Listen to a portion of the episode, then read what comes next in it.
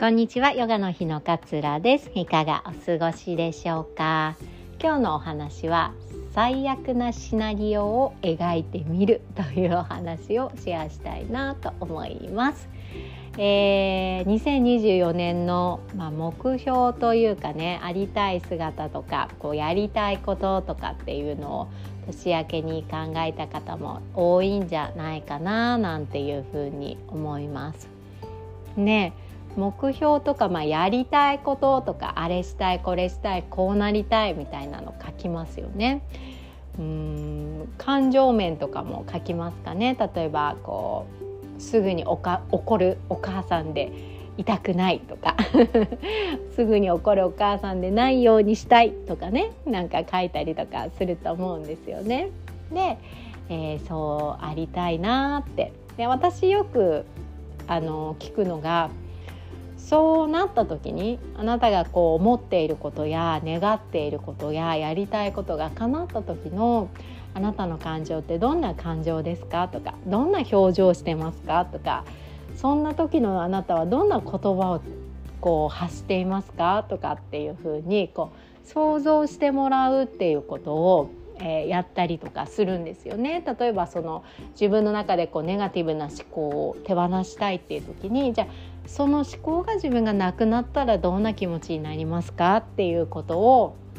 こう想起してもらうっていうことを問いかけの中でやったりするんですけれどももう一つねなんかあのそれがじゃあもう叶わない。もうずっとその思っていることがこう叶わない。うんって思ったらどうなりますかってどんな気持ちになりますか？どんな状態にあなたなってますか？っていうふうに聞くんです。例えば感情を自分でコントロールすることができる人間になっていたい。じゃあ感情がいつまでたっても自分でコントロールできない自分になっていたら来年も再来年もその次も10年後もどんな自分ですか？ってなんか 悪いことを考えちゃいけないとかって思うじゃないですか。どちらかというと夢を描いたならばそれにポジティブに向き合わないと取り組まないといけないとかっていうふうにこう思いがちなんだけれどももう本当にそうなっちゃった。できなくてもうずっとその状態から抜け出せない自分っていうのを一回想像してみるとそれはそれで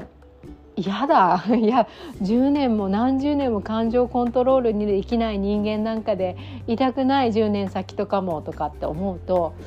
ちょっとそれはそれで原動力になるなって思ったんですよね。なんか嫌だからいやだからこそ一日一個これをやってみようとかなんか一つ行動を起こしてみようとかっていう風なこう思いになるのかなって思ったんですよ。なんか何でもこうポジティブに前向きに取り組まなきゃって思うのはそれはそれでプレッシャーになったりするのでやっぱりできなかったらどうしようとかっていう思いが出てきたら逆にね もうじゃあずっとそのままでいてよってもうそのままよあなたずっとってなった時にそんな風になったら自分ってどうなっちゃうんだろうかっていうことを考えてあげるっていうのもなんか一つこうポンというポンと跳ねるような、えー、原動力になるんじゃないかななんていうふうにこう思ったりしました。そうなんかねこう自分がこうありたいとかって思う時ってやっぱりこう脳みそっていうのは現状維持がすごくお好きな方なのでね。あの新しいことなんてやんない方がいいよって。今今でなんかいいじゃんってしててとかね。っていう風にこうやらせないようにいろんないろんなこう言い訳をねこう組み立てては阻止しようというふうにこうしてくるんですよね。で皆さんはきっとこのポッドキャストとか聞いてくださってる方はもうそれもご存知だと思うんですけれどもその阻止してきた上でそれでもやる価値があるっていうその価値の方を見つけていくことがすごく大切なんだけれどもそれでも怖いそれでもっていう思いがあったら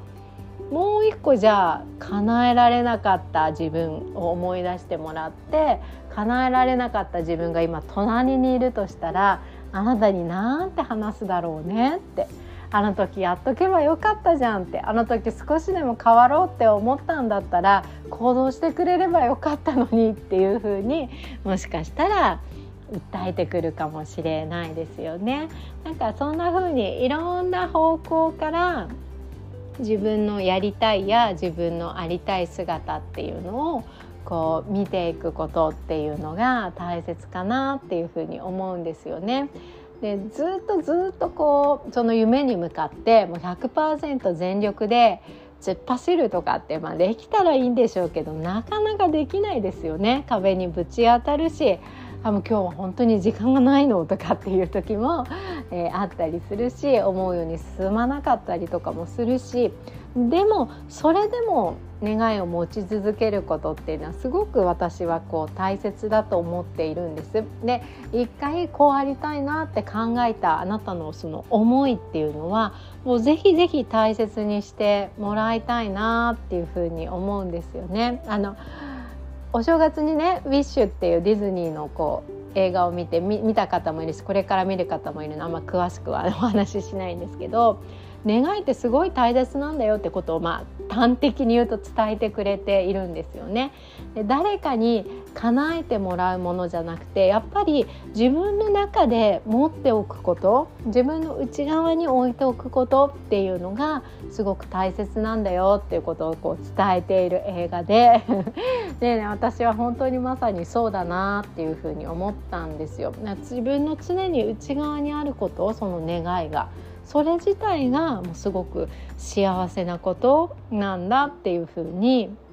思わせてくれるこう映画だったんですよね。でも持ち続けることとか全力で取り組むことってできない時もあるんですよ。でもできないからって言ってこう責めることっていうのは自分の役に立たないことだったりするのでいろんな方向から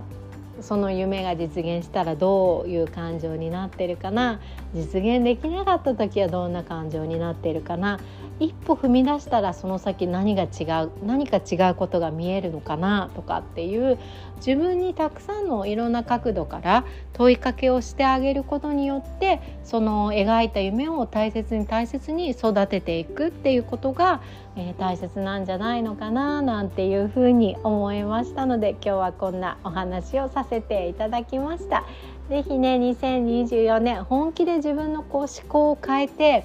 自分の、うん、生きるをもっともっと楽にもっともっと楽しく、えー、もっともっと人間関係も楽にもっともっと自分の好きを信じて生きていけるようになってもっともっと好きがこう充実してとかっていう風にね思い描いた方がいらっしゃったらぜひぜひ個人セッションでね、えー、その辺の夢をバックアップしていくようなお話をしていきたいなっていうふうに思っておりますので、1月でモニター募集おしまいになりますのでワンツーワンのマインドフルネスセッションねご興味ある方はまずは体験レッスンに体験レッスンってまた言っちゃいました。体験セッションにお申し込みいただければというふうに思います。いつも聞いてくださり本当にありがとうございます。今日もあなたらしい穏やかな一日をどうぞお過ごしください。さようなら。